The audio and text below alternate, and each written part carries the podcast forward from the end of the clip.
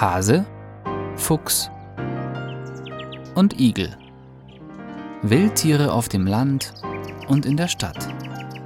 Ein Podcast von Wildtierschutz Deutschland. Tierleid, wie der Landkreis Uckermark seine Bürger blendet. Nationalpark Unteres Odertal.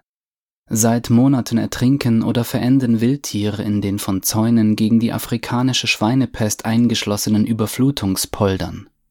Erst durch Bürgerproteste, eine erfolgreiche Petition zur Verlegung der tierquälerischen Absperrungen und begleitende Presse hat sich der zuständige Landkreis Uckermark überhaupt bewegt und Anfang des Jahres Abhilfe in Aussicht gestellt aber was ist bisher tatsächlich von den vielen Versprechungen auch umgesetzt worden, um den Tieren die Flucht aus dem Überschwemmungsgebiet zu ermöglichen?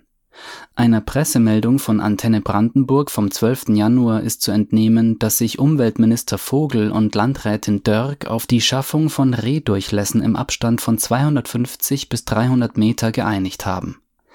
Tatsächlich sind bis zum heutigen Tage gerade mal zwölf jeweils 30 Zentimeter breite Durchlässe auf einer Zaunlänge von insgesamt 70 Kilometern eingebaut worden.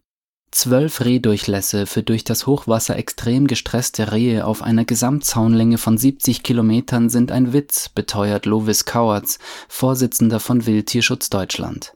Ein einzelnes Reh hat wohl mal tatsächlich den Durchschlupf gefunden und wurde durch eine Wildkamera dabei aufgenommen. Uns liegen auf der anderen Seite diverse Bild- und Videoaufnahmen vor, die deutlich machen, dass gestresste Tiere diese wenigen Fluchtmöglichkeiten überhaupt nicht wahrnehmen. In ihrer Not gehen Rehe mit dem Kopf durch den Schlingendraht, bleiben bei den Beckenknochen hängen und ertrinken im Wasser, so Kauert's. Anfang Januar informierte Landrätin Dörk auch darüber, den Rehen die Zuflucht aus dem Hochwasser durch das Reduzieren der Höhe von einzelnen Zaunabschnitten von 1,20 Meter auf 80 Zentimeter zu ermöglichen. Beobachter haben mal gerade fünf umschlagende Zaunabschnitte von jeweils etwa drei Meter Breite ausfindig gemacht. Und die werden, wie Filmaufnahmen belegen, ebenfalls von Rehen überhaupt nicht wahrgenommen.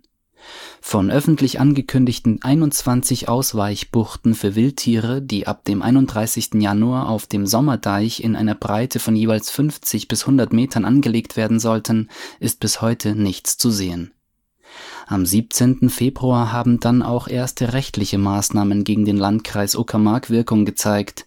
Nach Auffassung der Deutschen Juristischen Gesellschaft für Tierschutzrecht DJGT und weiterer auf Tier- und Naturschutz spezialisierter Rechtsanwältinnen hat der Landkreis durch den naturschutzrechtlich ungeprüften Bau von Zäunen rechtswidrig gehandelt Wildtierschutz Deutschland hat darauf Beschwerde gegen die Bundesrepublik Deutschland bei der EU-Kommission wegen der Unterlassung einer zwingend erforderlichen FFH-Vorprüfung eingelegt und mit Unterstützung der DJGT gemeinsam mit klageberechtigten Umweltverbänden unter anderem Eilanträge zum Rückbau der Zäune beim Verwaltungsgericht Potsdam eingereicht in einer gemeinsamen Pressemitteilung des Umwelt-, des Gesundheitsministeriums und des Landkreises Uckermark hieß es dann, zumindest im Bereich eines von insgesamt drei Überflutungspoldern solle der Zaun bei Kriven großräumig verlegt werden, um dem Tierleid zu entgegnen.